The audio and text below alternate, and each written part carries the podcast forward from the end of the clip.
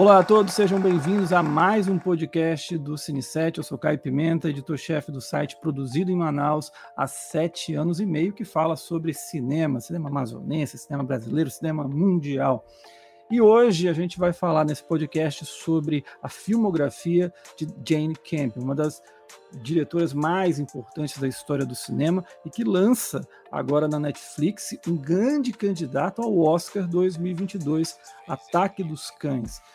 E para falar sobre a Jenny Campion, nós temos duas convidadas hoje. A primeira delas, integrante do Cine 7, Pamela Eurídice. Seja muito bem-vinda, Pamela, tudo bem contigo? Tudo, agradeço o convite de voltar aqui para falar principalmente da filmografia de uma grande diretora, né, como tu falaste anteriormente.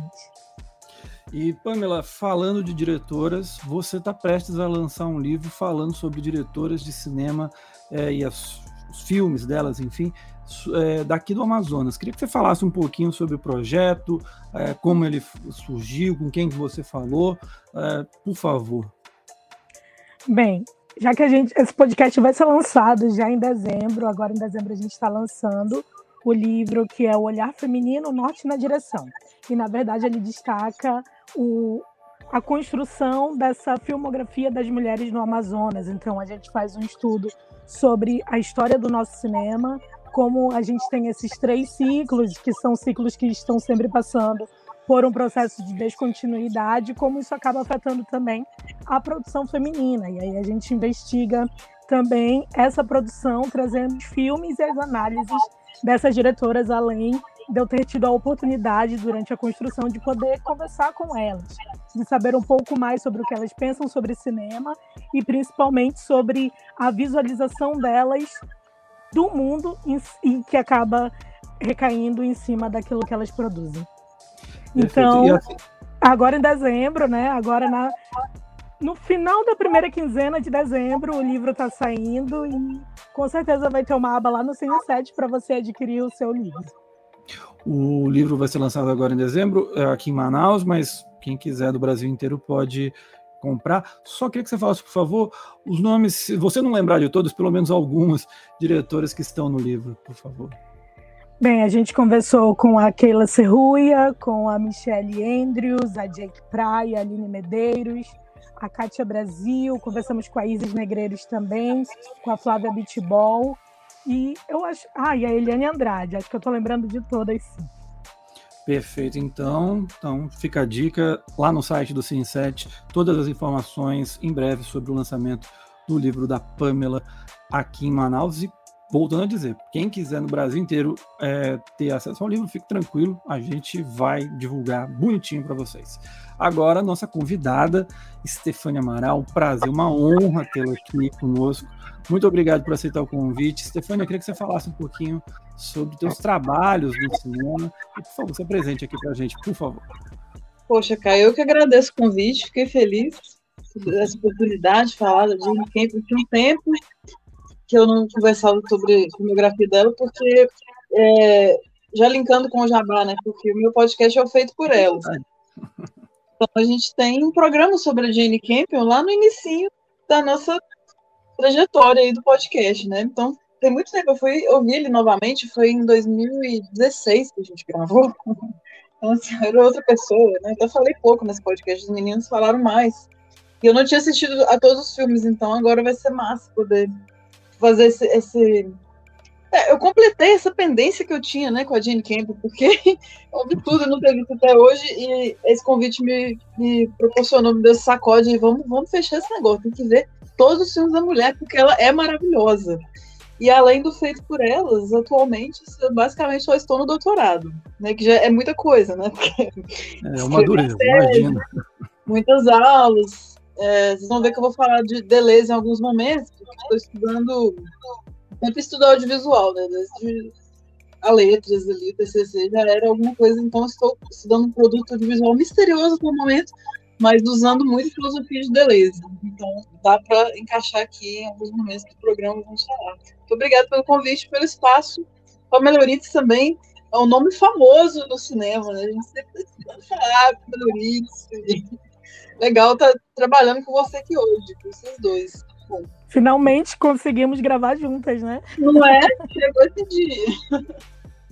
Quero só dizer uh, uh, que esse podcast que o Feito por Elas fez, eu me baseei assim, fiquei escutando para tentar chegar ali, uh, fazer um roteiro, um, um, podcast que chegue nos pés, pelo menos na cutícula ali, daquele que as meninas fizeram.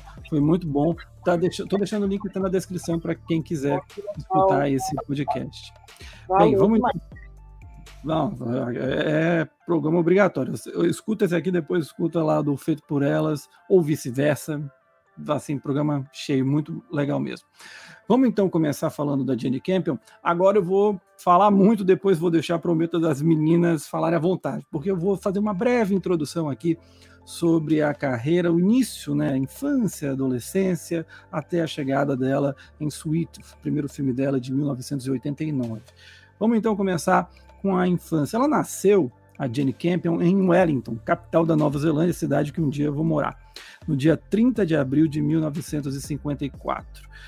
Pelos signos, ela é de touro. O que significa, eu não sei se vocês acreditam, gostam dessas coisas de signo. Trabalhadora, mulher trabalhadora. É, touro é.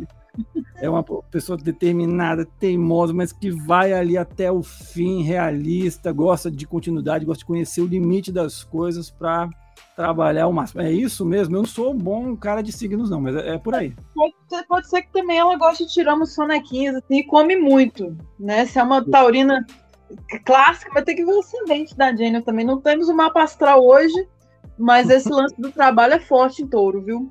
Touro Sim. é realmente dedicado, isso aí é fato. A louca do filme. E ela, a Jane Campion, é a segunda filha da atriz e escritora Edith Campion e do professor e diretor de ópera Richard M. Campion. A família da mãe, ela vinha do ramo dos calçados, enquanto do pai, ela tinha engajamento ali no movimento protestante. E ela cresceu no mundo de, do teatro. Os pais são fundadores do New Zealand Players, uma das primeiras companhias teatrais da Nova Zelândia da Nova Zelândia. A Jenny Campion inicialmente rejeitou a ideia de seguir nas artes e foi fazer antropologia em 1975. Ela acabou se formando. Ao se formar, ela se mudou para Sydney, onde ingressou na prestigiada Australian Film Television and Radio School. E o curioso é que na época havia um incentivo é, para que mais mulheres fizessem cinema lá na Austrália, né? Pelo menos aqui no Brasil a gente sabe que até hoje o negócio é complicado. E a Camp aproveitou isso muito bem. Uma das pessoas que estavam lá também junto com ela foi a Jen Chapman, que foi um outro nome importante dessa época, que produziu algum dos filmes da Jane Campion, um dos principais filmes dela. A diretora, a Jane Campion, considera que a escola de artes em que ela estudou, ela moldou, a moldou como cineastas, como cineasta com referências para além do cinema. E isso ela coloca como uma dessas referências a pintora Frida Kahlo. Em 1980, a Jenny Campion faz o primeiro curta dela, Tissues, mas é em 83 que ela realiza um curta que muda a carreira dela, chamado Um Exercício em Disciplina, Cascas. A história do filme, com pouco menos de 10 minutos, 10 minutos mostra um, garo um garoto em um carro descascando uma laranja e jogando os pedaços para o lado de fora. O pai então manda o menino descer e recolher cada casca. Esse curta foi importante porque, dirigido e roteirizado pela Jenny Campion, foi a primeira vez em que uma produção dirigida por mulher venceu a Palma de Ouro do Festival de Cannes. Isso aconteceu em 1986. Vale lembrar que o Festival de Cannes é da década de 40, começou ali nos anos 40, ou seja, veja o tamanho da importância que ela fez, o tamanho do, dos, dessa problemática feminina na direção de, na direção de cinema, de quanto os grandes eventos é, do setor acabaram para premiar, para reconhecer esses trabalhos de mulheres na direção e no roteiro. Foi a primeira vez, como eu falei, que ela, ela participa também do Festival de Cannes, era um dos primeiros filmes, e outros curtas depois que ela veio a fazer, em 1984, foi A Girl's One Story e Mishaps of Seduction and Conquest, em 1984. Em 85 fez After Hours e Passionless Moments. Depois, em 86, o filme para TV Two Friends e um episódio da série, da série Dancing Days. E chegamos então em 1989, no ano em que ela lança o primeiro longa da carreira chamado Sweet, que é uma mostra duas irmãs é, que têm uma relação com os pais bastante diferente, porque a Sweet, que é interpretada, interpretada pela Genevieve Lemon, e a Kay, que é a Karen Coston, são elas irmãs, ambas na casa dos 20 anos de idade, e ela, a Kay, é uma garota que um avidente um dia diz que ela vai se apaixonar por um homem com um sinal no rosto. E a Sweet, que é a mais nova, ela tem, infelizmente, problemas mentais. E aí os pais não percebem essa, essa questão e acaba havendo ali um, uma, uma questão em relação às duas irmãs, aos tratamentos, enfim. Gostaria de saber das meninas, começando pela Estefânia, sobre Suíte, as impressões gerais de você e também da Pamela, por favor. Nossa, esse foi um filme que é aquele absurdo. Porque eu não, como eu atravessava a avenida sem ter assistido esse filme antes, eu não sei como é possível, porque eu achei maravilhoso né? Inclusive, você tinha colocado na pauta que é quem eu considero esse como o filme preferido dela, né? Exatamente. Que ela realizou. É, e eu entendo, assim, claro que o, o piano é insuperável, né? ainda revendo tudo, a gente vê o tanto que ele é magnânimo mesmo, tudo, a gente ainda vai chegar no piano, mas o Suíri entrou pro meu top 3 depois de, de assistir. Eu já tinha visto assim, no Instagram, é, tinham feito alguns, algumas imagens desse filme, aqueles perfis que postam cenas, né? Então tinha aquela cena da, da postando numa mesa, aí uma senhora fala para ela que amor é coragem mais sexo. que amor, ela dá uma definição de amor muito interessante, né? Então eu já tinha tido esse contato com o filme. E eu fiquei encantadíssima com, com absolutamente tudo, assim. É, a montagem dele é muito.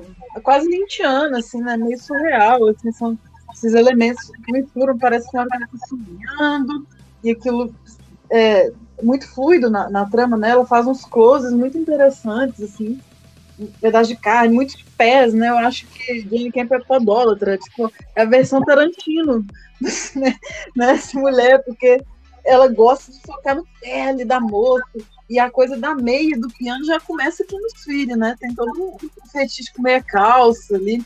Então eu achei sensacional esse filme. Ele é, ele é muito assim, rock and roll mesmo. Filme dos anos de 89 e tem uma linguagem de videoclipe até, né? Assim, ele estética, eu fiquei nem tanta trama, sabe, me pegou muito assim, mas essa essa construção estética dele mesmo, né? Tudo que ela resolveu focar ali. Já tem a nudez frontal, né? Que é uma característica da, da Campion, assim, ela gosta de colocar o povo pelado, né? vamos falar disso. Eu acho isso massa, acho isso ousado. Ela ter isso no cinema dela, esse, esse flat erótico ali. E é uma pena que seja um filme, assim, eu acredito que ele é muito pouco conhecido. Né? Esse filme deveria ser mais comentado, assim, até não feito por elas mesmas, a gente não chegou a assistir esse filme com as meninas, assim, falando, vamos colocar ele na pauta, é uma pena, porque é um achado. Estou encantadíssimo com o filme. Vai ter, vai ter momentos aqui do programa, vocês vão ver que eu não gosto de alguns filmes dela. Eu tô de amor e ódio. Assim. Ótimo. Que a gente já gera um debate aqui. Né? Mas o, esse suíte, vou falar com vocês, que é. E assim, achei que a personagem que faz a irmã. Já que vão criticar alguma coisa também, né? Não é um filme perfeito do Beyond. Achei meio overacting, assim, a moça. Ela retorna depois, acho que essa atriz está em retratos de uma mulher também, nós vamos falar. Mas Sim. eu achei a atuação da, da, moça, em alguns momentos, muito assim. Talvez essa coisa da, da camping com teatro, né? Acho que hum. passou um pouquinho do ponto ali, mas não bastante para excluir a experiência do filme. Filme sensacional. Quatro estrelas e meia que eu dou Poxa, preciso, assim. Pamela, é, além das suas impressões gerais, o que, que você olha para o filme que a Campion é, aponta que iria fazer e talvez outra, um, outros pontos em que você percebe que ela tentou ali e ficou estranho, ou que você não gostou tanto e ela acabou deixando de lado. O que, que você acha? Olha, eu vou concordar com a Stefânia, porque eu amei o Switch. Quatro estrelas e meia também? É, eu acho que eu dei quatro estrelas lá no Letterboxd. Não tenho certeza, mas foi entre quatro e cinco estrelas. Eu gostei muito da construção da relação entre irmãs. A gente pode ver que elas são bem antagônicas, né? A gente tem a Kay, que ela é frígida, ela tem tem um momento do filme, eu vou dar spoiler, eu não sei comentar filme sem dar spoiler. E aí tem um momento. Fica à vontade tem um momento do filme que ela ela acaba não tendo que ficar mais no mesmo quarto que o namorado dela, né? E eu tenho a sensação de que ela fica feliz nessa cena, de que dá um alívio nela. E é diferente da irmã, que a irmã ela quer porque quer ter todos os homens aos seus pés. Então, a gente vê nessa caracterização também o contraponto entre elas.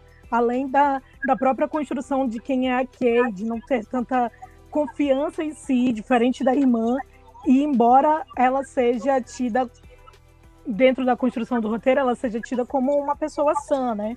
Mas ela não tem tanta confiança, ela precisa até, como a gente comentou antes, de uma vidente para poder traçar qual é o seu destino. Mas fora, mas apesar disso, o filme ele é fantástico justamente por conta dessas imperfeições, por conta de mostrar esses personagens tão reais, essas irmãs que são tão tão dialógicas entre elas. Eu lembro bastante que muita gente quer captar irmãos como se eles fossem pessoas iguais, familiares como se eles se assemelhassem. E trazer essa diferenciação lá no início da carreira dela já foi um ponto muito positivo. Perfeito. O filme é roteirizado pela própria Campion e parceria com Gerard Lee, que volto daqui a pouco é, nesse podcast em uma, uma das grandes produções da Jenny Campion. E aí, em 1990, ela faz Um Anjo em Minha Mesa, que era uma produção idealizada inicialmente ali como uma minissérie de três episódios, mas que foram compilados como um longa-metragem. Eu não sei da, se a Stefânia e se a Pamela concordam comigo, mas eu acho que funciona bem como um longa. O filme tem uma, uma, Apesar de eu acho que às vezes tem um pouquinho ali, podia tirar um pouquinho de cada história em alguns pontos, mas funciona muito bem.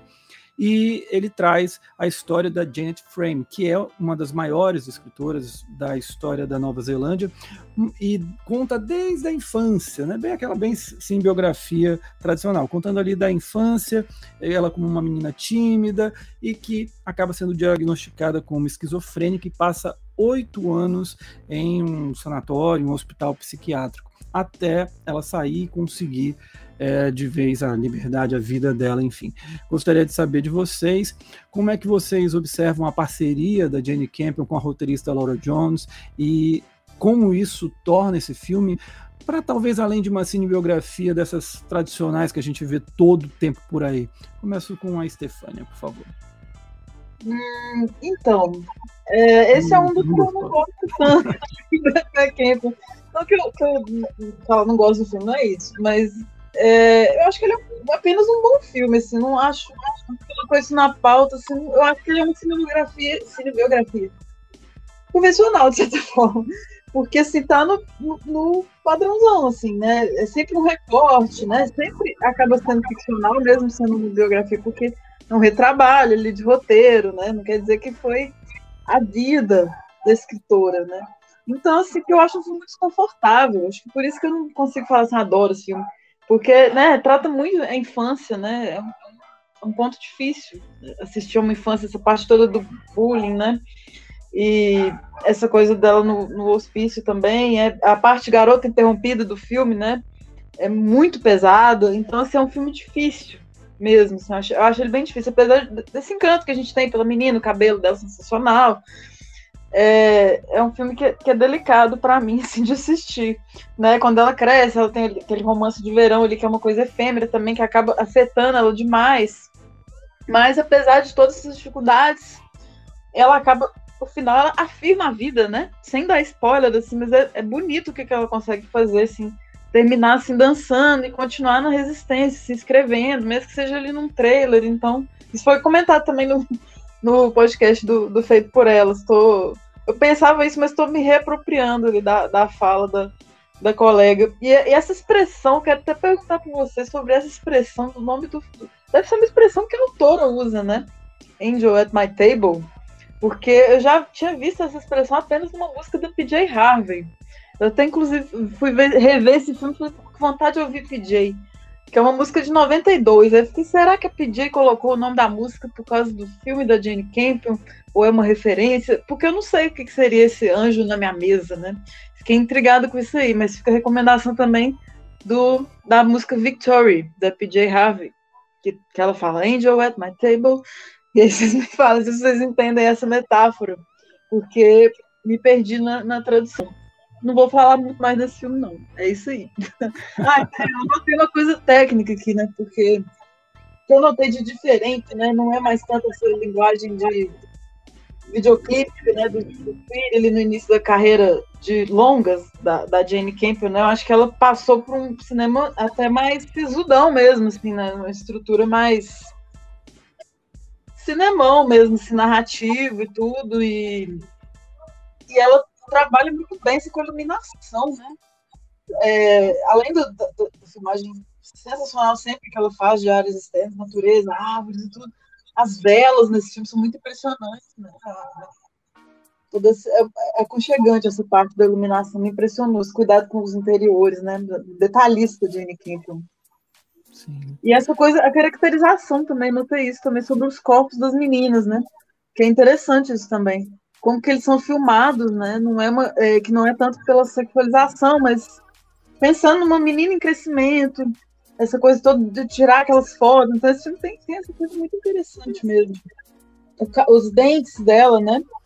Sim, é. Tem essa, essa questão também. E ela não alisar o cabelo, então tem muitos elementos de resistência mesmo, assim, corporal e tal, estético, que, que são massa na forma que, que a Kemper contou essa história, né? Com a roteirista, Laura Jones. É isso aí. E você, Pamela? Bem, quem, quem me acompanha no Sunnyside sabe que eu gosto muito de Coming Age. Gosto dessa fase da transformação então, os dois primeiros atos do filme eu gosto bastante, principalmente pelo, pelo que a Stefania destacou, né?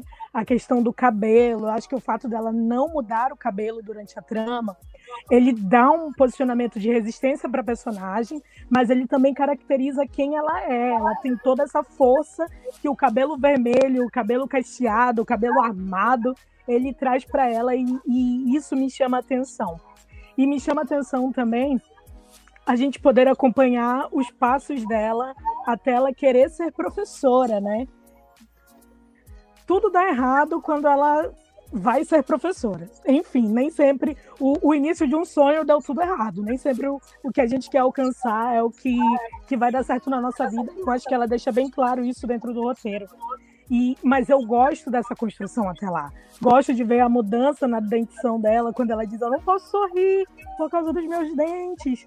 Gosto de ver também ela ela contra-atacar justamente por conta do cabelo. Eu lembro que quando tem a cena que ela chega na Europa, falam: Por que, que você não ajeita seu cabelo? E ela diz que não, ela meio que ignora, né? O que eles dizem. E, e apesar de ser um filme longo, eu não gosto muito de filmes longos, acho que ela não perde o, o ritmo, pelo menos até duas horas de filme. Acho que nas duas primeiras horas você consegue ficar muito atento. Diferente dos 30 minutos finais, que ele perde um pouquinho o ritmo, justamente por ter aquelas desventuras dela na vida adulta, por ter também esse momento que, para ela, é estranho ela alcançar o sucesso. E aí eu, eu acredito que a montagem e o roteiro não conseguiram casar nesse momento. Dessa estranheza dela, porque passa pra gente, e de certa forma o espectador, eu, eu me pondo como espectadora, ele fica meio alheio ao que está acontecendo. Não é uma estranheza positiva, entende? Como a gente vê com a Kay, por exemplo, que é uma estranheza positiva. E eu gosto muito dessa primeira fase da Jenny Campion, antes do piano, pré-piano. É porque eu gosto dessa fase justamente porque ela traz características mais simples, um cinema mais autoral, mesmo que meio que mesmo que depois ela continue com, com essas características dela, ela aflore mais essas características, mas eu percebo que nesse primeiro cinema ela tinha uma liberdade maior e se assemelhava mais ao que ela fazia na pintura. E mesmo nas investigações antropológicas, porque ela acaba investigando a questão da família. Nas duas histórias, ela tem, principalmente na segunda, ela tem uma família grande e ela acaba tentando diferenciar essa família grande para que ela acompanhe a personagem principal. E eu gosto dessa construção dela, gosto dessa, desse alinhamento e da fotografia. Acho muito interessante, que parece realmente que a gente está diante de uma pintura. Entendi. E assim, no filme, você. A Pamela pode falar agora, depois a Stefania, se quiser completar também, é, tem essa, esse, essa estrutura social que impede as mulheres, né, pelo menos a protagonista ali, de ser quem ela deseja. Né? E, e, algo fora da curva, principalmente para mulheres naquela época, era visto como algo louco, maluco. E a gente vê, por exemplo, quando ela, é, ela vai, ela é internada no hospital psiquiátrico, após mostrar um, um, os textos para o professor que ela tinha uma confiança, e o professor fala: não, tem algum, algo estranho e tal, e ela é internada, diagnosticada erroneamente com esquizofrenia. Eu queria que vocês falassem, vocês, né, falassem sobre essa estrutura, essa coisa dessa taxação sempre da mulher que não, se não, não corresponde àqueles ideais é, com essa coisa do, da, da, loucura, de algo fora do convencional. Eu queria que vocês falassem um pouquinho sobre isso, por favor. Acho que esse é um conceito que sempre acaba acompanhando as mulheres, né, no decorrer da história, infelizmente. E aí é algo que a Jenny Campion traz para as histórias dela. A gente vai ver mais adiante a última temporada do Top of the Lake, mas ela também traz essa questão do, do patriarcado e como as mulheres elas acabam ficando presas por conta dessas questões, presas pelas circunstâncias mesmo. Então imagina num período como o da o que a, a personagem que é gravada viveu, entende? Então era uma coisa muito mais séria. Eu fico pensando, mano, aquele, aquele professor colocou ela no colo para ela contar a primeira poesia dela e depois o cara, não contente com a, o crescimento intelectual, vai lá e, e, faz tudo que, que ele faz de colocar a garota dentro do hospital psiquiátrico. Fora que é uma situação assim ultrajante você pensar que é uma pessoa que está no seu primeiro dia, vai estar tá nervosa, e as pessoas não compreenderem isso. E eu, eu expando essa ideia para além de uma questão do patriarcado. É uma questão social mesmo. A gente olhar, por exemplo, de onde vem a personagem, o tratamento que a personagem recebeu até ali, dela ser diferente das outras meninas, dela também vir de uma família que é uma família numerosa, não mora num lugar é, bem estratificado. Então, assim, toda essa construção social acaba também é, acaba recaindo no que vai acontecer com ela no decorrer do filme. Eu acho preocupante e ultrajante. Stefania, você quer completar? É, uma, é interessante você puxar isso da esquizofrenia, né? Eu falei que eu ia citar a Deleuze, vou começar. Porque para a Deleuze, a esquizofrenia é trabalha ela é, na linguagem assim, como uma coisa ligada à criatividade. Né? Ele coloca o lado afirmativo da esquizofrenia, não só a clínica, né? Mas ele cria toda uma linguagem esquiza, então é interessante assim, pensar nisso como afirmativo. O esquizofrênico é criativo no, no delírio dele, né? Entre os estudos de, de. E eu não sei como não foi histeria, né? Porque em geral, as mulheres são associadas à histeria, né? E aquela coisa toda, mas de toda forma é colocar a mulher num, num lugar de, de, não normalidade, loucura, instituição e restrição, né? E não deixar a, a mulher atingir pelo poderia. Então é bem, bem delicada essa questão mesmo no filme e na biografia da Só algumas informações. Manje Minha Mesa foi o primeiro filme da Nova Zelândia a ser exibido no Festival de Cinema de Veneza e lá ele venceu diversos prêmios, incluindo o prêmio especial do Grande Júri. E também foi premiado em Toronto.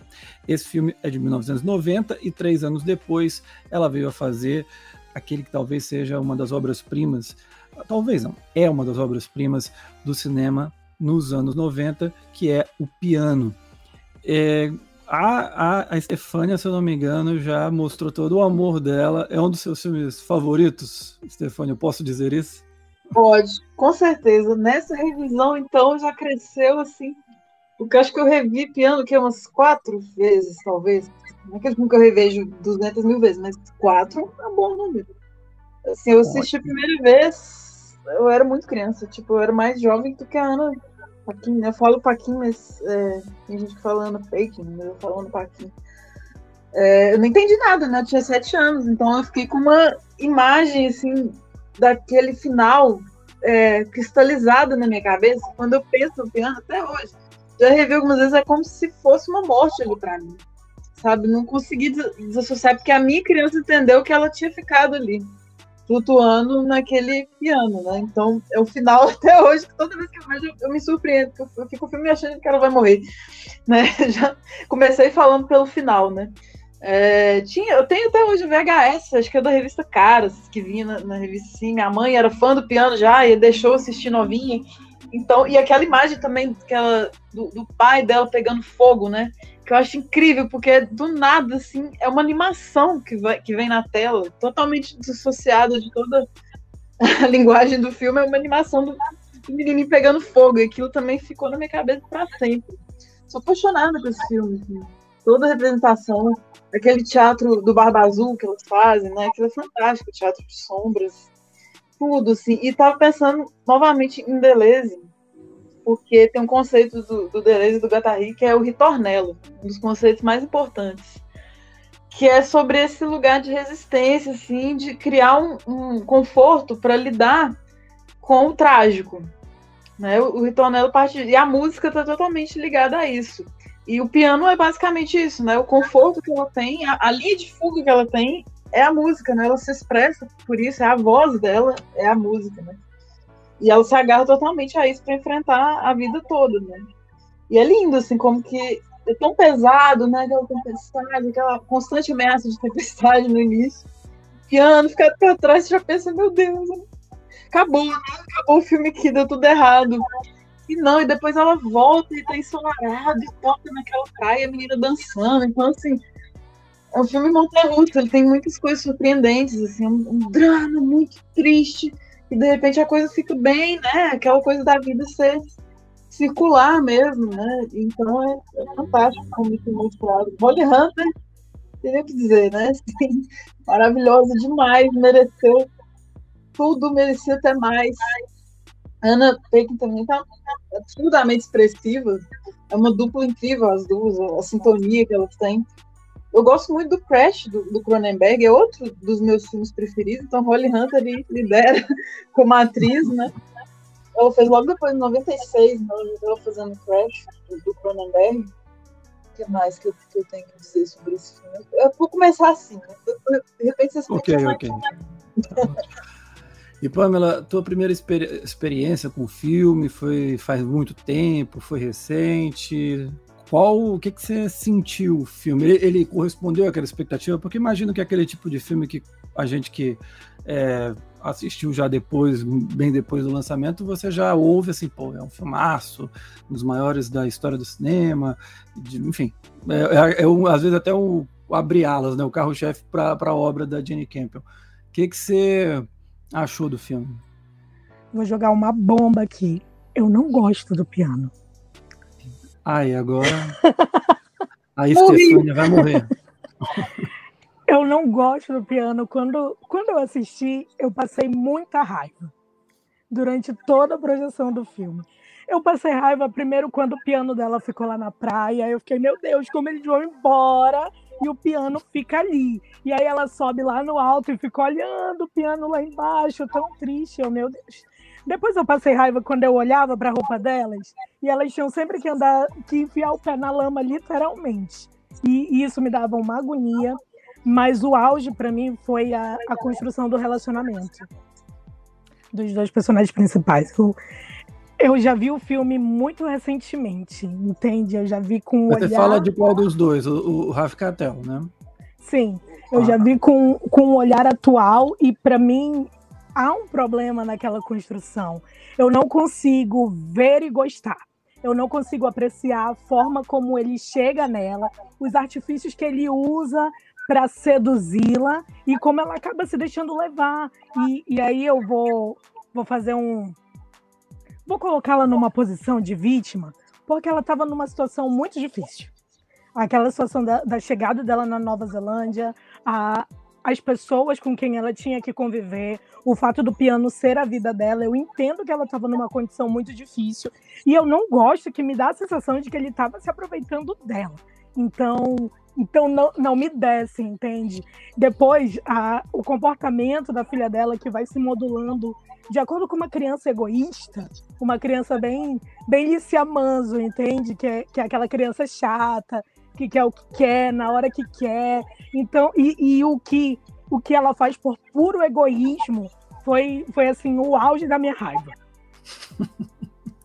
Eu acho que se ela tivesse partido, se jogado ali e partido junto com o piano no oceano, teria sido assim um final catártico para mim. Stefânia, você vai. assim, porque eu também escutei é, um pouquinho dessa. Eu, tava, eu escutei o, o podcast do Feito por Elas, uhum. e havia um pouco desse debate sobre a, a, relação dela, da Holly Hunter, com o Rav Catel, uhum. é, algumas criticando a romantização, outros apoiando. E que time que você tá nessa história aí?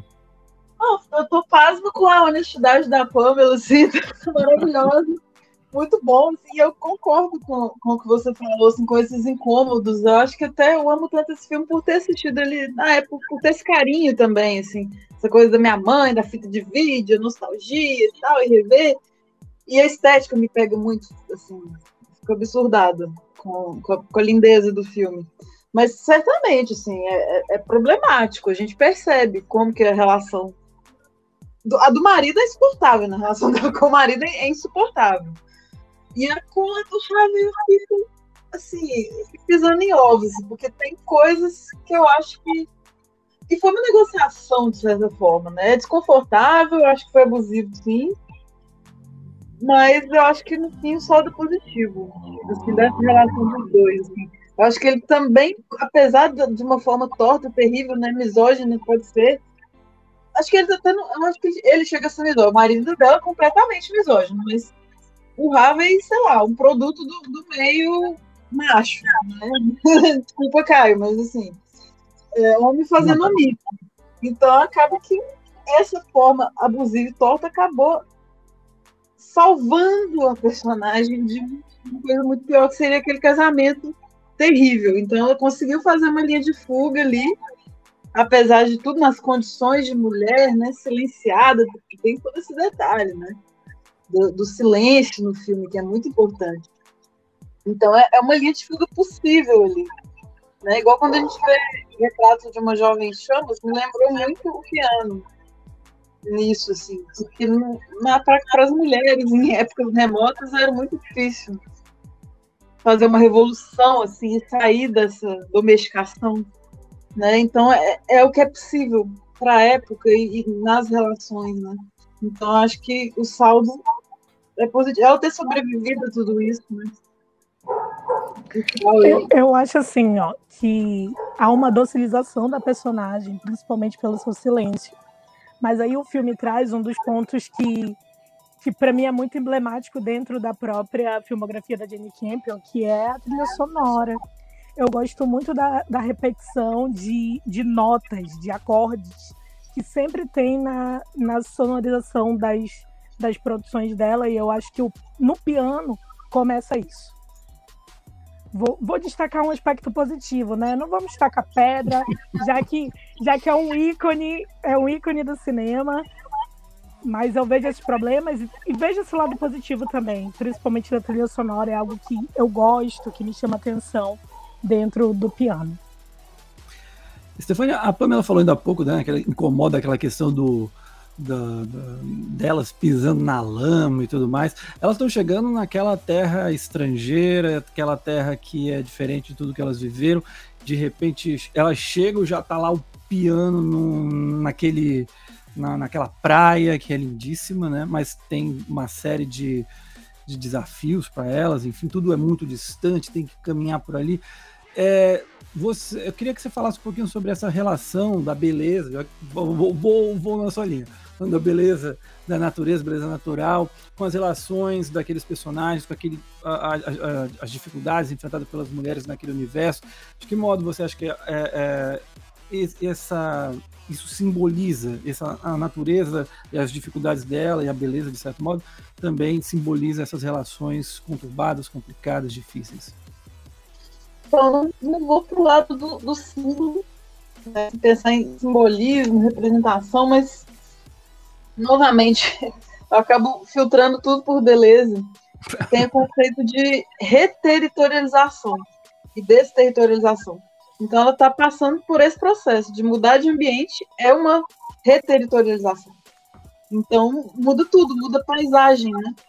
É, é, esse, essa multiplicidade que é a personagem numa paisagem completamente diferente e lidar com toda essa, essa construção nova, né?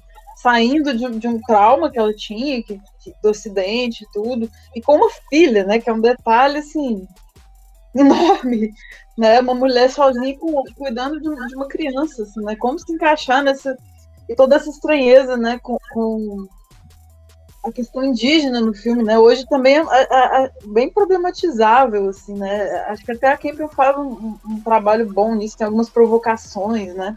Eles não querer aceitar a moeda, tem isso comentado no feito por ela também.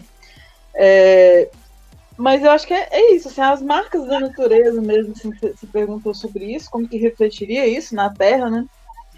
o que eu citei, assim, dessa ameaça de tempestade inicial, que é muito marcante, né? Uhum. Tipo, o clima mesmo, assim, nossa, lama e tal, e vai chover, e ela olha, vai chover mais, meu Deus, é o fim. E de repente não, tem momentos solares, né? Aquele mar é muito imponente, né? aquela praia, aquela coisa toda. É, é, é tudo muito perigoso, né? e muito selvagem. Então, é tudo, eu, eu, diria que é o clima mesmo que, que marca isso, assim e ambienta o filme nessa paisagem, né? Essa, esse perigo do clima e o desconforto entre civilização selvagem, como lidar com isso, né? Como que o homem branco é destrói tudo, né? A gente sabe disso sempre, né? Ali ele é o vilãozão, né? O marido dela. E é bem cômodo também, né? A apropriação cultural do, do Harvey Keaton, né? Aquelas marcas assim nele, assim, aquilo ali é é meio, é meio chato assim, de, de, observar por que né, um ator assim, e não um dos indígenas, né? enfim. Há, há, problemas que não conseguem estragar o filme minimamente. Perfeito. Só vou passar aqui antes da gente entrar na questão do Oscar, né? O filme foi a primeira vez que uma, um, um, um longa dirigido por uma mulher ganhou a Palma de Ouro no Festival de Cannes, mas ele dividiu com Adeus Minha Concubina do Chen Kaid. Eu acho que é assim, se não for perdão aí a minha pronúncia. Outras curiosidades aqui de bastidores é que uh, antes da Holly Hunter foram testadas várias, várias atrizes, entre elas Sigourney Weaver, Angelica Houston, Jennifer Jason Lee, Isabelle Huppert, a Juliette Binoche e a Madeleine Stone. Foram algumas das que foram testadas. E aí tem o Oscar de 1994, em que a Jenny Campion foi apenas a segunda mulher a ser indicada ao Oscar de melhor direção e a primeira a ser indicada em direção e o filme na categoria máxima.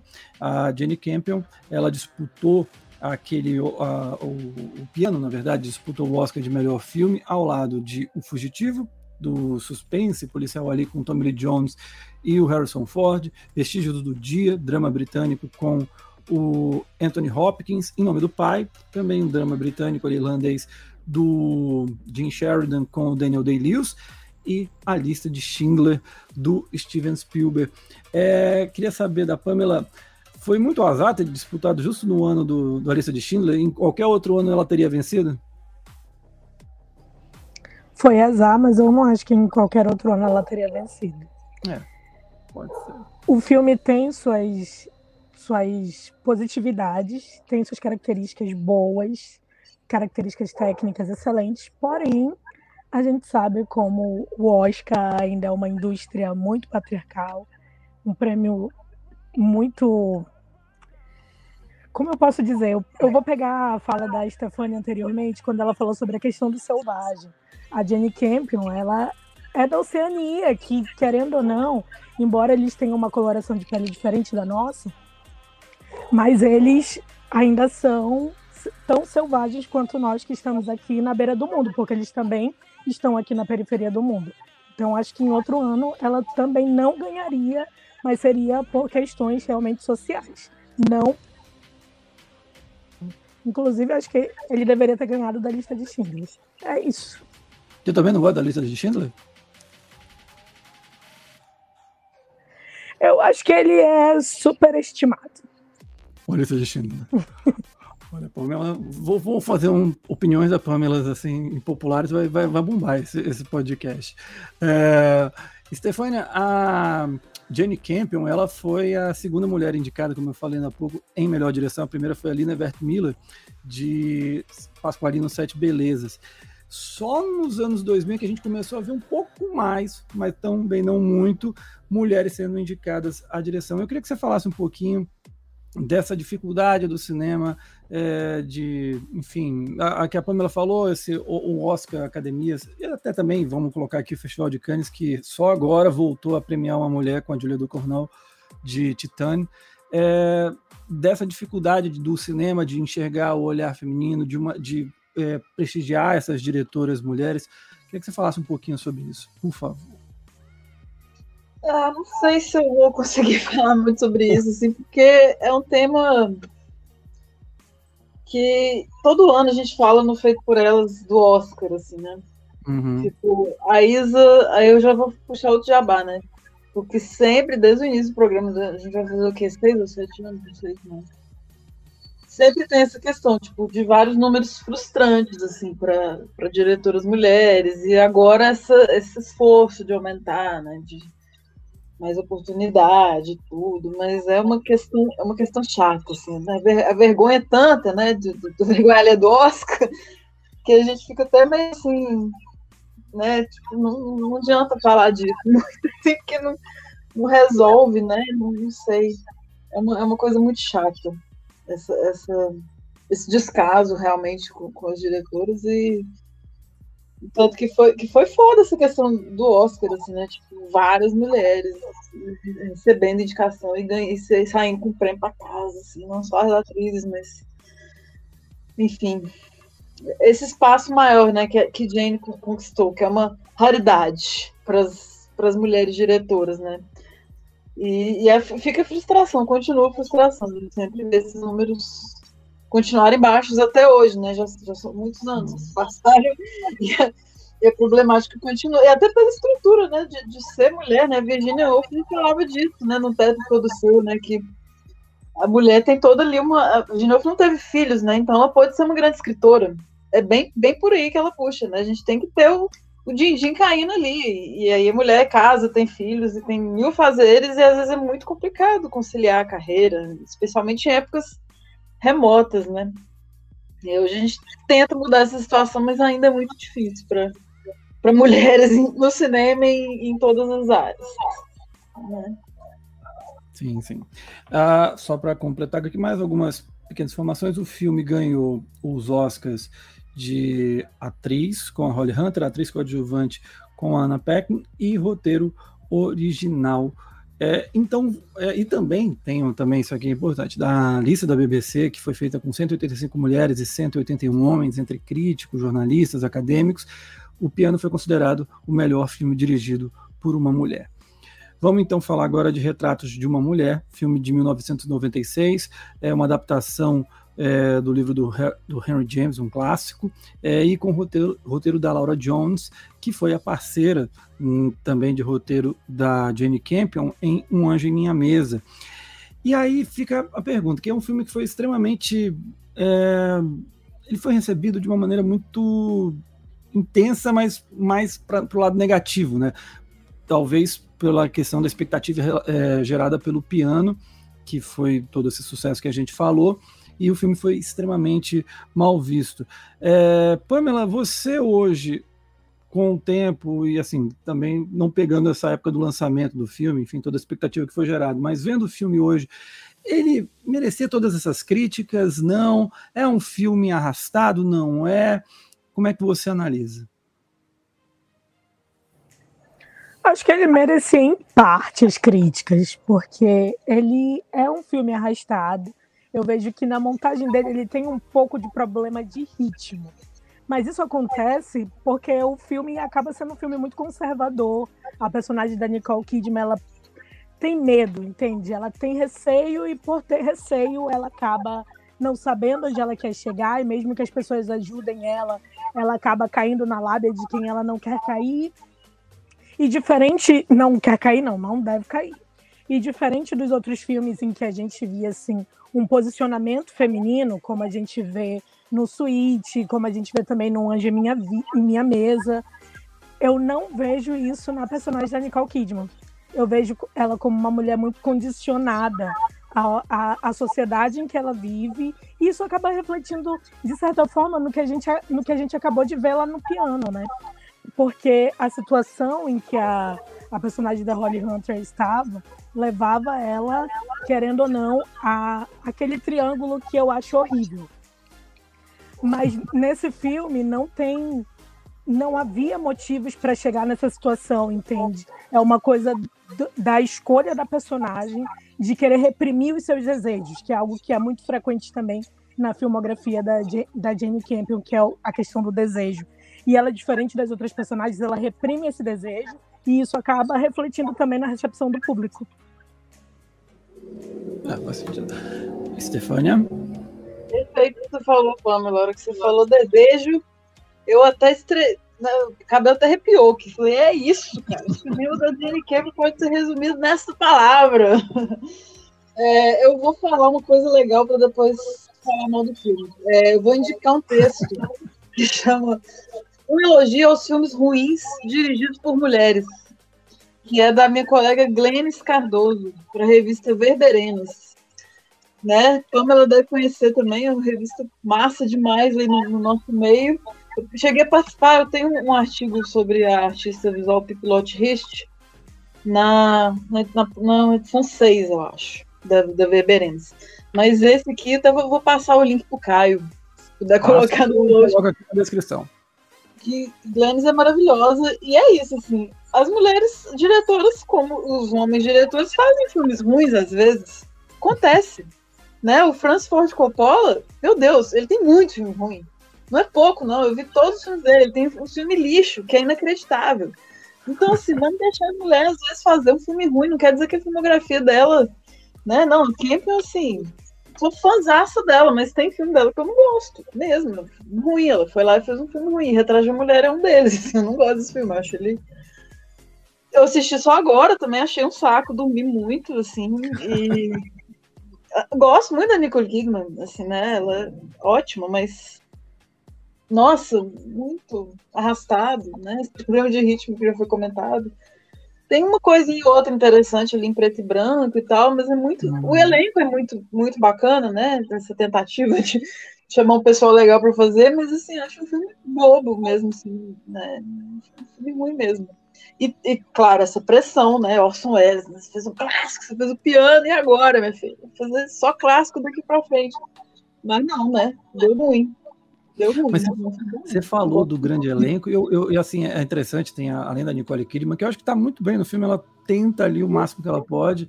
Tem também o Christian Bale no vinho, tem o é. Viggo Mortensen ainda é garoto. Mas eu não sei você. Pois é, é justo dele, assim, eu acho que ele atrapalha o filme. A atuação dele me parece extremamente automático, sabe? Meio ligações perigosas, eu não sei. Eu, eu acho que ele tira um pouco da força do filme. Eu vou soltar outra opinião popular, olha. Lá vem. Vai lá, vai lá. Eu não sei quem colocou na cabeça que ele poderia ser o galã desse filme. Se a gente tivesse uma figura mais galante, eu acho que poderia até casar melhor ali com Nicole Kidman. Eu acho que eles não têm química, entende? Não tem como convencer a gente de que Sim. ela ia querer aquele cara. Parece que ela tá sempre.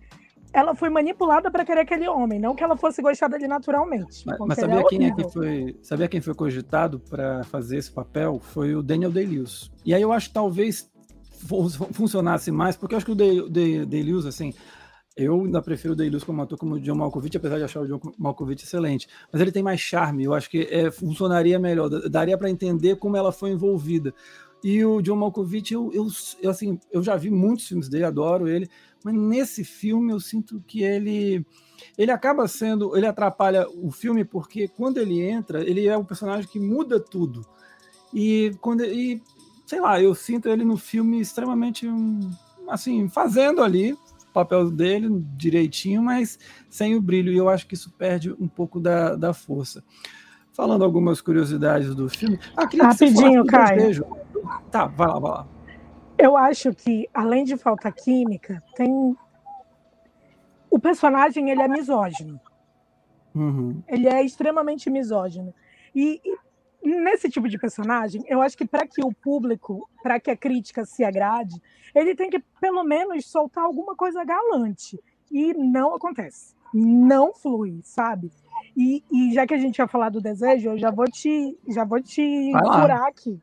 Vai, Porque tem, um, tem uma cena logo no início que traz essa questão do desejo. Eu acho que é por isso que é incômodo, porque ela joga essa cena, inclusive Vigo, Vigo tá maravilhoso na cena, mas depois a gente não tem mais isso.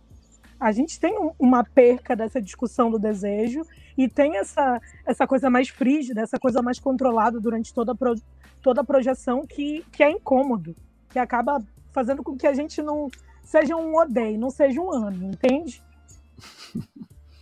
É, eu ia perguntar justamente disso porque me parece um filme que pelo menos ele tem na proposta, não sei se na execução ele consegue essa questão dessa repressão dos desejos, principalmente o desejo feminino. E aí eu queria que a Stefania falasse porque você ia estava desenvolvendo e depois emendou outro assunto, eu queria que você falasse um pouquinho. E aí já pensando de um modo geral nas protagonistas é, da da Jenny Campion como um todo, além de, dessa da Nicole Kidman, né, a Isabel Archer, Archer, queria que você falasse um pouquinho desse, dessa característica que é realmente muito forte. A Pamela tocou num ponto que eu ia até abordar, mas ainda bem que ela falou, ficou perfeito. Aí eu acho que a gente já deve emendar o carne viva, porque para falar do desejo, aí a gente tem que falar do carne viva, né? Porque não, né? não, mentira, ainda tem o fogo sagrado antes. Que também, a gente, aliás, a gente abre um parênteses, ele, né? a gente abre é, um parênteses, vai no carne viva. Aí sim, aí o negócio, aí, aí realmente, porque eu acho que no retrato de uma mulher é, é morno, essa coisa. Com a Bárbara uhum. tem umas cenas boas ali, mais, assim, mas eu não, acho que a Jenny Campion, em seu momento, assim, né? Mostrar o desejo que ela faz muito bem, né?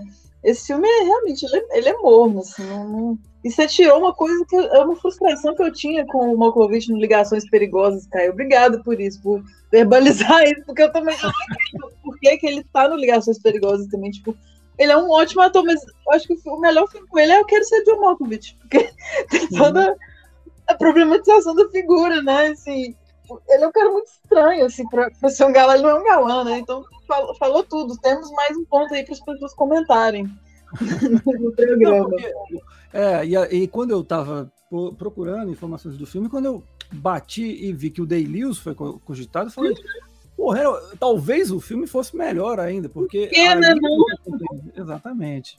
E o, porque o John Malkovich até aquela cara de vilão, então, tipo, você odiar ele é muito fácil. É. O Day seria um negócio mais complicado. Então vamos falar rapidamente do Fogo Sagrado, filme uhum. de 99 com a Kate Winslet e o Harvey Keitel novamente, é, retomando a parceria lá de O Piano. O que, que vocês acham? Stefania, começa com você. Eu já tô, já tô com o microfone aberto aqui. É, então, eu esperava um pouco mais desse filme, assim, como é, o filme todo mesmo, o filme não todo, a produção, né, o produto filme ali, porque tem um desconforto muito grande, né, com a diferença de idade entre o, o casal principal, assim, eu acho bem complicado isso, assim, é quase o de Allen, né, a garotinha e o senhor, bam, bam, bam e tal.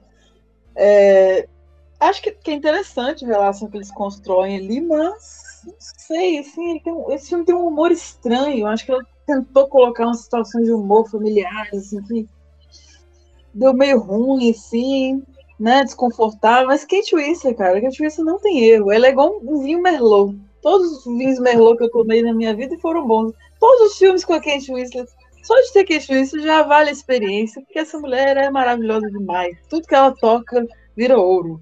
Então, assim, gosto de Kate Winslet no Fogo Sagrado. É isso que, é, para mim é ela, assim, o filme. É tipo Arlequina, não, fazendo uma comparação terrível, mas é Arlequina salvando o Esquadrão Suicida, assim, sabe? É tipo a, a, parte boa do rolê.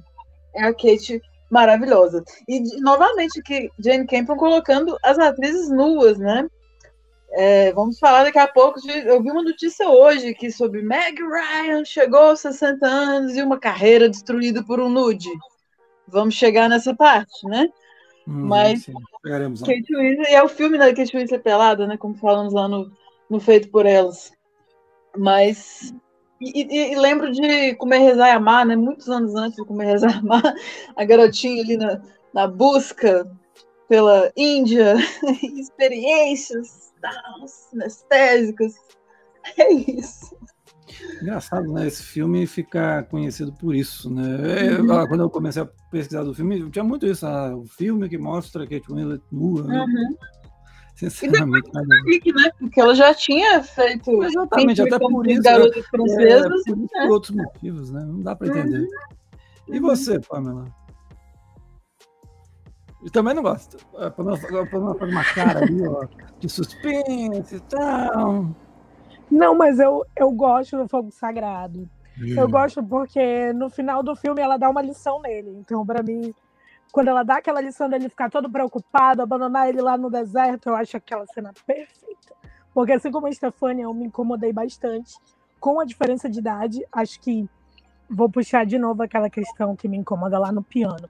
Acho que o personagem usa isso a favor dele também, porque ele é comprometido e mesmo assim ele acaba seduzindo e se deixando seduzir pela personagem da Kate Winslet. Porque para mim ela estava usando aquela sedução para que ela pudesse fugir da situação.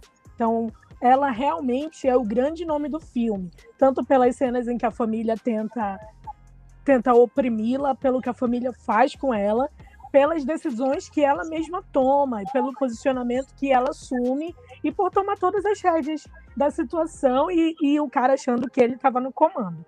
Então, por isso, para mim é excelente o Fogo Sagrado. E ela Fora a discussão vermelho nele, né? Detalhe interessante do Sim. filme. Sim. Fora a situação da discussão sobre religião, né, que o filme traz, porque ele é para ser aquele cara que vai contornar a, a religião selvagem que ela tá, tá tentando se, se converter, né? E ele não consegue fazer isso. E o filme discute várias vezes essa situação da religião, de, de colocar a religião como algo monstruoso, se não for a religião que é seguida por aqueles ditames da sociedade. Então, essa discussão acaba também sendo interessante dentro da narrativa. Perfeito. E aí, quatro anos. Assim, só uma coisa do Fogo Sagrado é que esse filme é, ela é uma parceria na roteria. Na, no, roteria, ótimo. No roteiro entre a Jenny Campion com a irmã, a Anna Campion. Vamos então para quatro anos depois, 2003, em Carne Viva.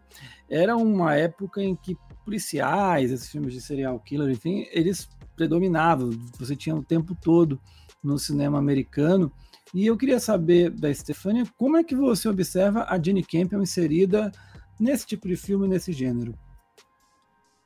Interessante isso. Eu estou lembrando aqui agora, na verdade, da, de outra diretora, Catherine Bigelow.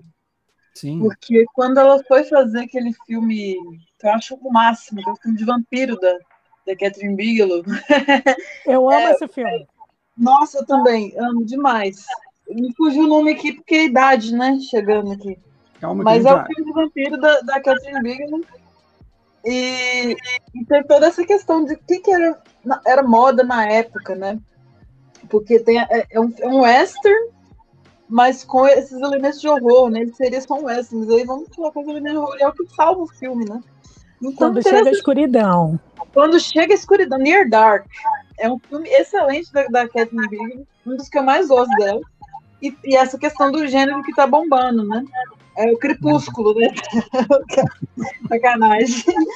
Mas o, o Carne Viva passa, passa por essa questão do, do modismo.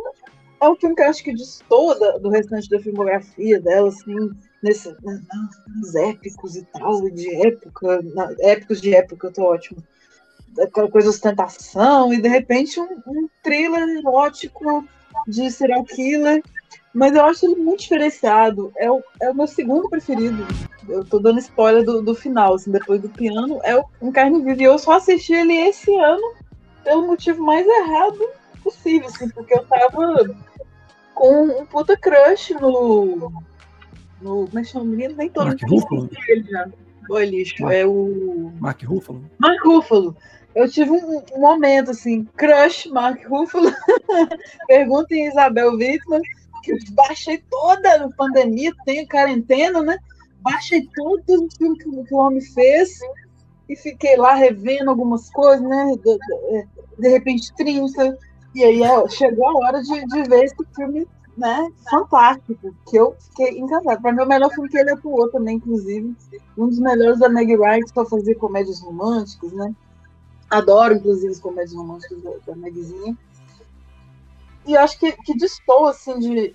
É, porque ela não é uma femme fatale, né? A personagem da, da Meg Ryan.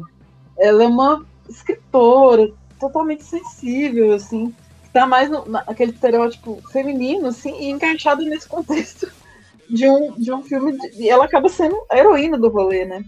E acho que toda essa sensibilidade dela que dá um, um ponto, uma personalidade pro filme, essa coisa dela chorar em lugar público, dela ser.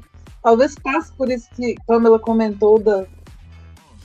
Não mais frígida, né? Mas acho que talvez antes de Mark Ruffalo, acho que ela tinha uma repressão desse desejo aí que ele explode no ventilador, né? Com, a chegada desse, desse detetive, que é, que é também super dual. Ela, ela desconfia dele o tempo inteiro, e isso também faz. Essa, essa coisa que é problemática, né? Dela pensar, será que ele é um assassino de mulheres? Mas ela está totalmente atraída por ele, ela não consegue não é totalmente, né? Que paixão!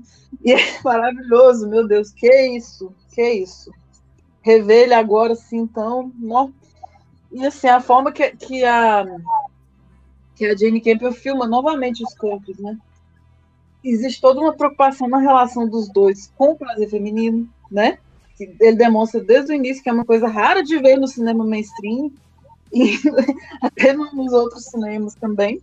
E eu acho que é, é muito injusto, assim, esse filme, o que aconteceu com a carreira da Meg Ryan depois, assim, porque é um, uma puta atuação que, que também estou completamente, obviamente, da, de toda a filmografia da Meg Ryan, né, ela não tinha que pagar na pele por isso, por essa exposição, né, essa sex exposição né, nesse filme, né? Eu adoro, sou muito fã.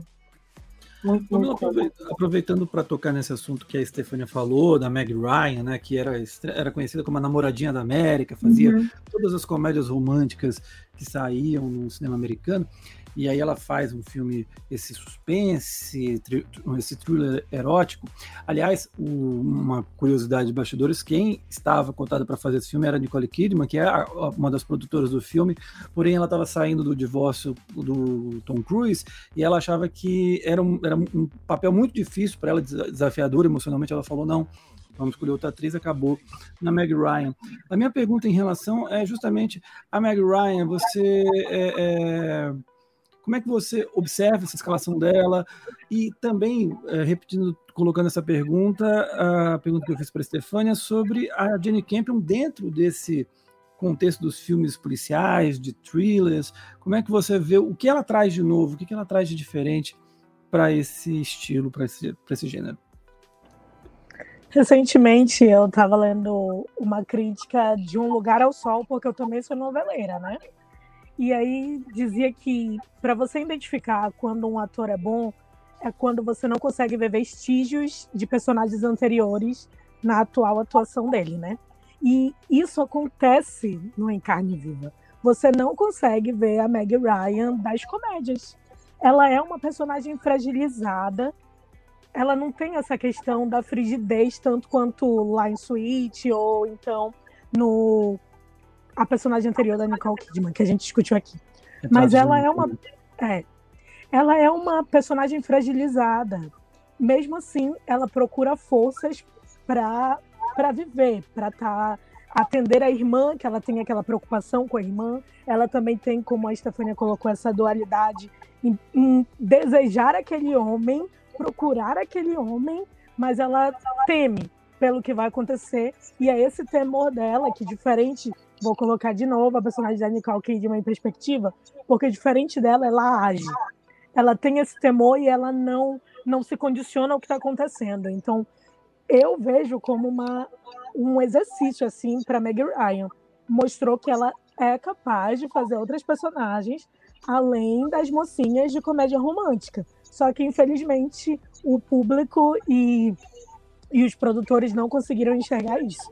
Eu ia fazer um comentário quando tu falaste sobre a Kidman, que se ela tivesse feito esse papel, ela seria uma mistura de, de, de olhos bem fechados com a personagem dela no peso do passado. Não teria como uhum. a gente fugir desses dois, dois personagens. Ela seria um deles, acabaria interpretando. E a Meg Ryan dá uma visão totalmente diferente. Ela tem esse ar frágil, tem essa, essa questão dela não se sentir bem no meio em que ela vive e ela consegue transparecer isso na atuação dela. Então, eu acho que foi excelente. E os críticos que lutem. Ainda bem que foi o Meg Ryan escolhido, porque ficou sensacional. E Stefania, você acha que hoje, assim, um debate é, sobre o, o, o, olhar feminino, a questão das mulheres no cinema, ainda que a gente esteja longe do ponto ideal, mas que já avançou um pouco em relação a 2003, quando o filme foi lançado. Você acha que talvez o filme hoje fosse melhor recebido do que foi na época ou não? É uma pergunta difícil essa, né, Caio? Porque assim. É, é, porque a gente tem assim todo esse contexto de, da época que foi a Meg Ryan ser o que ela era naquela época, né? Então, assim, é difícil relacionar com hoje, assim, porque seria outra atriz, entende? Tipo assim, um filme produzido em 2021. É, já tivemos várias séries de serial killers, enfim. Pode ser que a recepção pela. Será que eu acredito nisso? Será que o feminismo teve uma evolução realmente nesse tempo todo?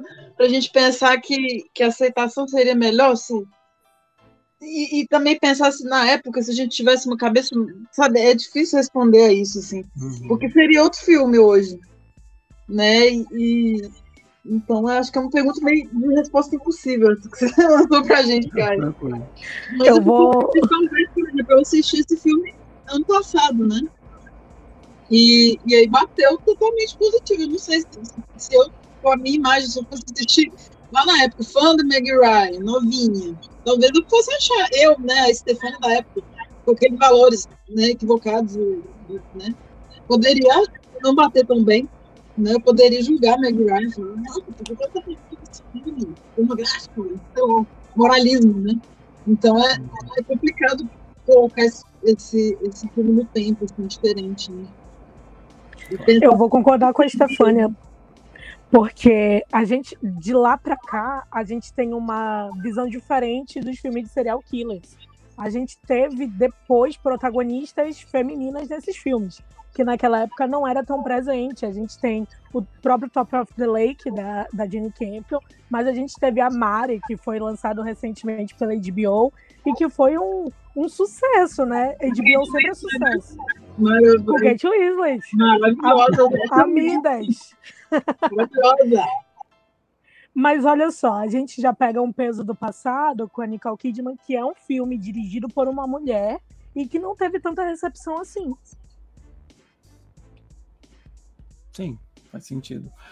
Então vamos fazer o seguinte aqui, vamos avançar um pouquinho mais no tempo. 2007 ela lançou uma coletânea de curtas, né? Ela fez alguns uma coletânea de curtas. É, o primeiro deles foi em 2007 com cada um com seu cinema sobre o Festival de Cannes. Depois fez oito em 2008 e aí vem em 2009 Brilho de uma Paixão, que tem uma curiosidade que é o filme trata, trata a história do romance do John Keats, um dos maiores poetas românticos britânicos de todos os tempos, com uma moça chamada Fanny Brain, que é uma estudante de moda é, ali na Inglaterra de 1872. E o John Keats, aliás, em Carne Viva, ele tem um trechinho de um dos poemas dele citado no filme. E aqui ela fala sobre o, essa, essa trajetória ali. Não vou dar spoiler aqui que acontece no final do filme, mas dos últimos, enfim, ah, por aí. Vocês estão entendendo? Não vou ficar falando aqui não. Se eu vou falar mais, eu vou dar spoiler. Queria saber da Pamela. Pamela, eu acho que esse filme você gosta. Pelo que eu conheço de você, filmes mais românticos, um drama de época. Você gosta desse filme ou não? Mais ou menos. Ah! eu jurava que você gostava desse filme, mas você faz isso aqui. Não, eu não gosto muito da, da construção do romance, mas de certa forma ele me lembra um dos clássicos do, do cinema de do cinema não, da literatura de época, que é o Orgulho e Preconceito. Eu achei uma vibe bem, bem ali do Joe Wright, né, que dirigiu o filme, principalmente na questão do relacionamento, que uma das cenas que eu mais gosto do Orgulho e Preconceito é quando eles pegam na mão e tem toda aquela vibração e tal, como se como se tivessem, como se fosse uma cena erótica mesmo. E no, no Brilho de uma Paixão a gente tem essa construção, tem essa reverberação também de todo esse engate entre eles ser realmente uma ser, algo que ela busca de certa forma que seja sublime, mas que não acontece. Eu acho que o negócio não rola com com Ben Winshaw. Tem um problema que seja ele o não, não casa, entendeu? Não tem uma química. É que nem John Malkovich, não tem química. e a Stefania aqui tá dando um joinha. É, é por aí mesmo, Stefania? Momento Peaks, né? É, então, eu acho que até podia passar para frente aqui, que de paixão, isso, eu, gosto nem assim, do que eu gosto do retrato de mulher. É, o figurino é pavoroso, não tem química. Tô, tô citando a Stefania lá de 2016 no Feito por Ela. Esse é o meu comentário. Vou repetir o meu comentário na revisão. Eu nem falar, confessar que vocês que eu nem consegui rever ele inteiro, assim. Como eu já tinha visto até passar cenas, eu falei, ah, não vou aguentar isso de novo que não. Só vou dar uma, uma olhadinha aqui, porque, nossa, não dou conta mesmo. Eu não gosto disso. É, mais, mais uma vez, o diretor tem direito de fazer filmes ruins às vezes. Aconteceu, bola pra frente, vai fazer ótimo depois. Fazer uma competição aqui, se tivesse que escolher, tem que assistir um dos dois: Retratos de uma Mulher ou Brilho de uma Paixão. Não tem onde escapar. Ah, eu vou ver o retrato. Não, não, não gosto dele, mas prefiro Brilho de uma Paixão, nossa senhora. É um daqueles filmes, assim, aquela lista de filmes que esse filme menos gosta. Tem o Brilho de uma Paixão lá. Tem LG in the House. Tem uns, uns filmes terríveis assim. Pelo menos no retrato tem um Viggo Mortensen para aliviar um pouquinho. Tem, tem alguns alívios, né? Colírios. Tem assim, o Christian né? Bale, assim, para aliviar um pouquinho também. É, tipo, eu durmo, mas eu durmo mais confortável. Porque o brilho da paixão, eu falo, nossa, que duelo horrível. Que horrível. Eu fico incomodado com ele. Não gosto disso. Bright então, Star. Que chama de Bright Star.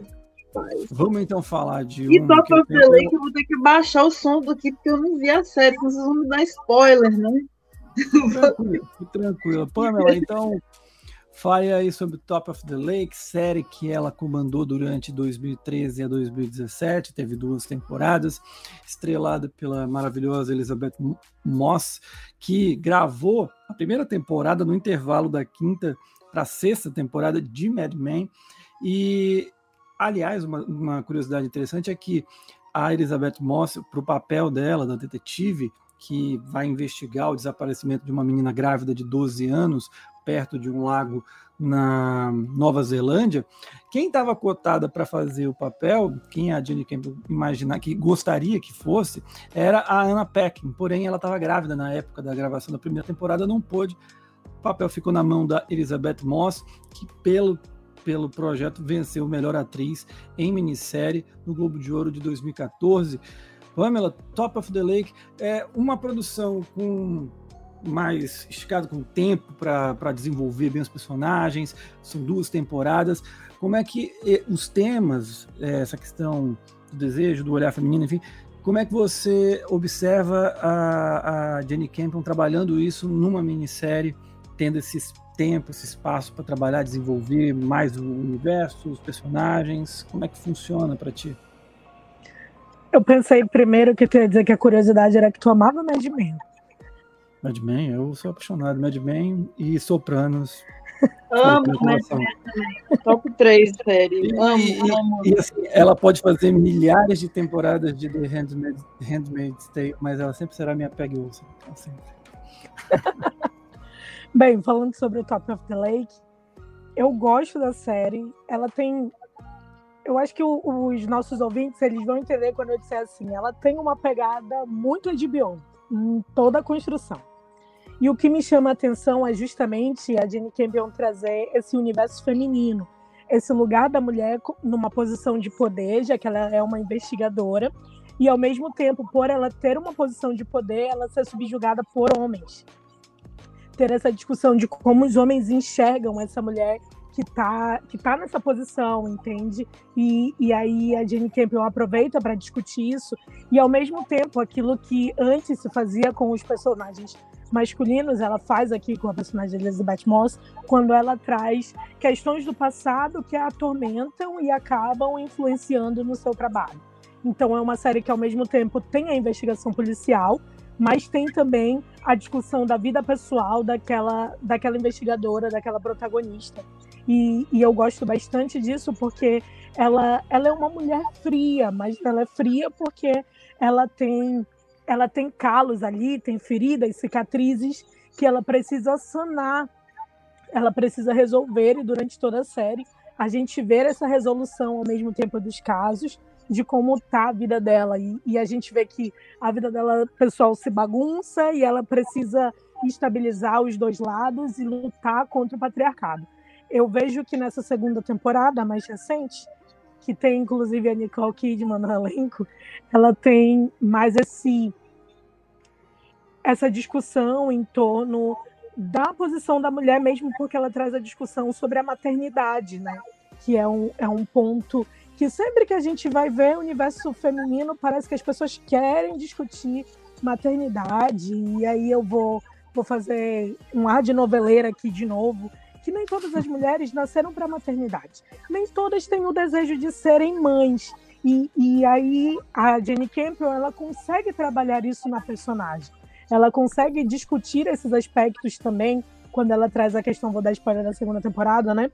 Que ela discute a questão das barrigas de aluguel, que eu, ach, eu achava que isso nem existia mais, que era coisa lá dos anos 90 e tal. E ela traz essa discussão e a gente consegue perceber também como é a sociocultura da Oceania, que é algo que aqui no Brasil a gente não vê muito, porque a gente está acostumado a séries europeias ou então às produções norte-americanas e a gente não sabe muito bem como que funciona a, a sociedade e a cultura da Oceania. E quando ela traz o Top of the Lake primeiro, trazendo a situação do matriarcado para as neozelandesas e agora na na segunda temporada ela traz a questão da maternidade para as australianas. Então a gente também tem essa incursão que a gente acaba lembrando. Jane Campion é antropóloga. Sim, verdade. Agora, uma coisa, Pamela, se eu não me engano, eu acho que o único que dá para dizer assim que é, você tem uma protagonista que não está submissa no sentido de uma sociedade que a, a pele, assim, é talvez a, a, personagem de Fogo Sagrado. Todas as outras, elas se encontram naquele ambiente em que elas acabam sufocadas pela estrutura de poder.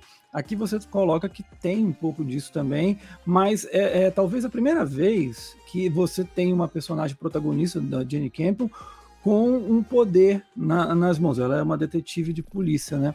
Você acha que é, como é que é, essa escolha dela e falar disso nesse momento é uma trama contemporânea também, né? Não é uma trama mais de época nem nada. Como é que você observa essa questão?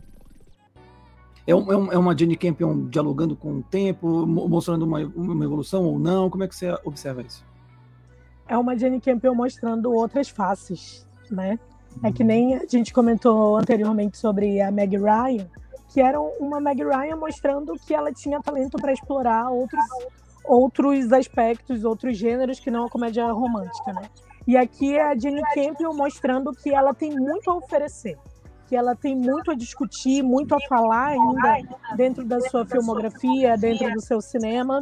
E, e o fato de ser algo contemporâneo é o que, que permite também que ela faça isso, né?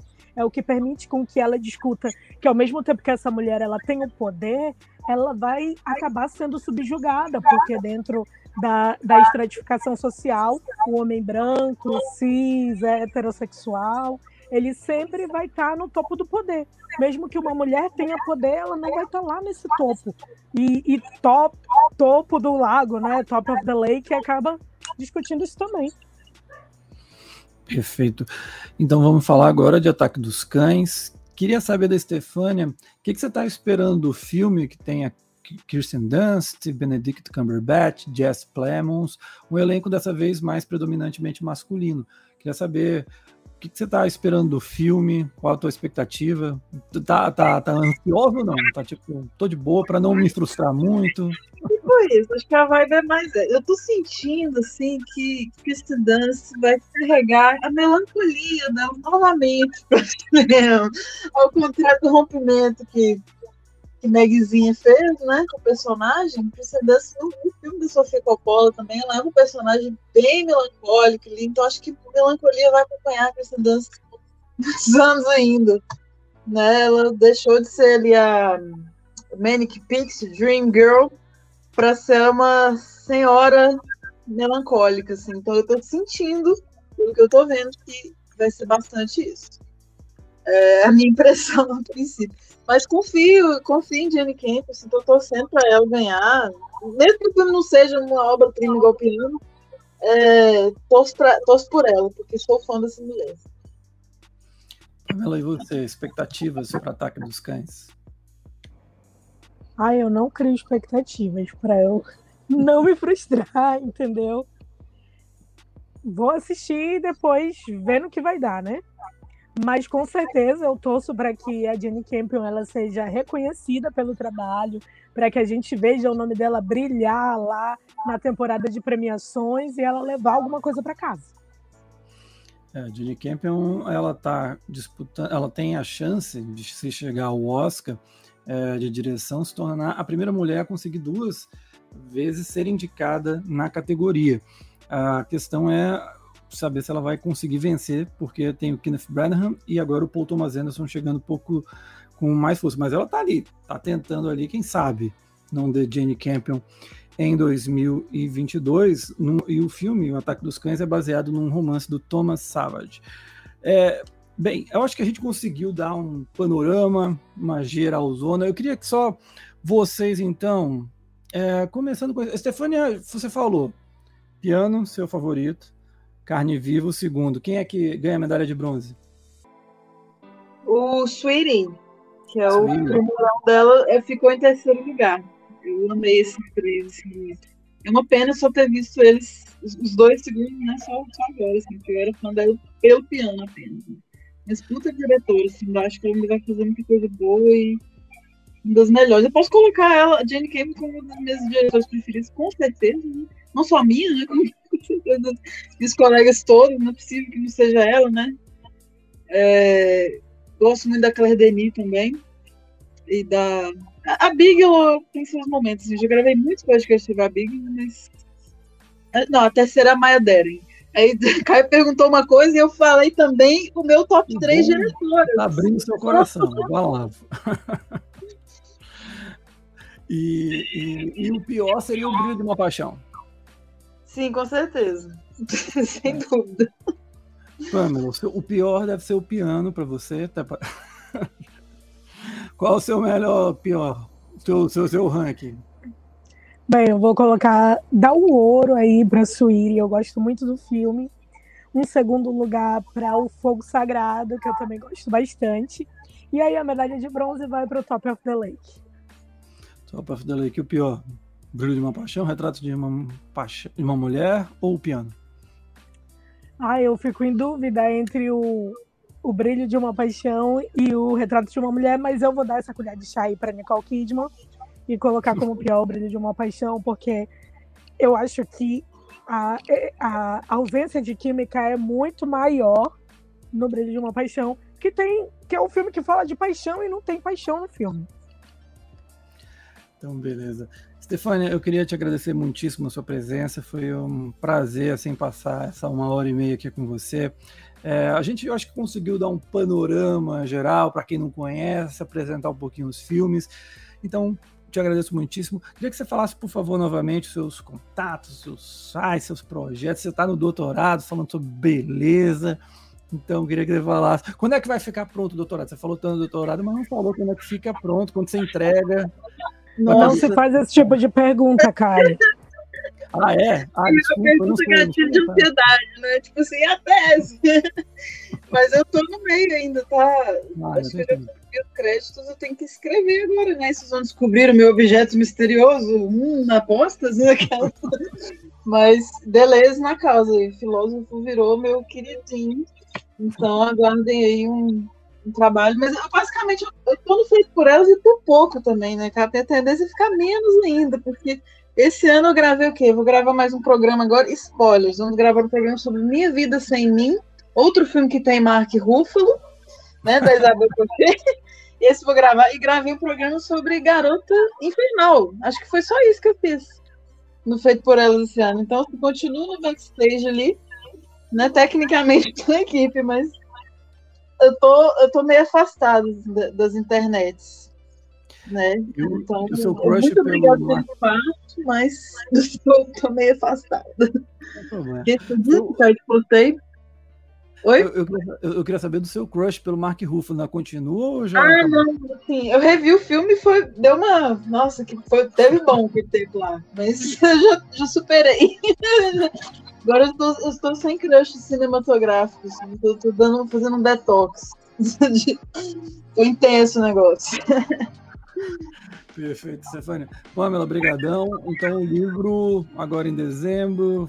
Quando é que você acaba o seu mestrado? É uma pergunta que não pode fazer, né? Para quem está, desculpa, eu não sabia. Eu não sou muito dessa área acadêmica. Bem, agradeço por estar aqui, né? Pelo convite, por ter tido essa droga com a Stefânia, que eu acompanhava lá no Feito por Elas, e finalmente eu pude estar participando de um podcast junto com ela. Então, muito obrigada pelo convite, Caio. E agora, em dezembro, estejam ligados lá no Cine 7, que em breve sai o livro sobre mulheres no cinema amazonense. Perfeito, então. É isso, meus caros. Muito obrigado a todo mundo que nos escutou. Na, o próximo podcast será sobre os 60 anos de Amor Sublime Amor. E a gente também vai falar sobre a expectativa para a nova versão do Steven Spielberg. Será que vale a pena? Não? Como é que vai ser? A gente vai receber o pessoal do Cine Confraria com a Camila Henriques. Muito obrigado a todo mundo e até o próximo podcast. Tchau. Valeu.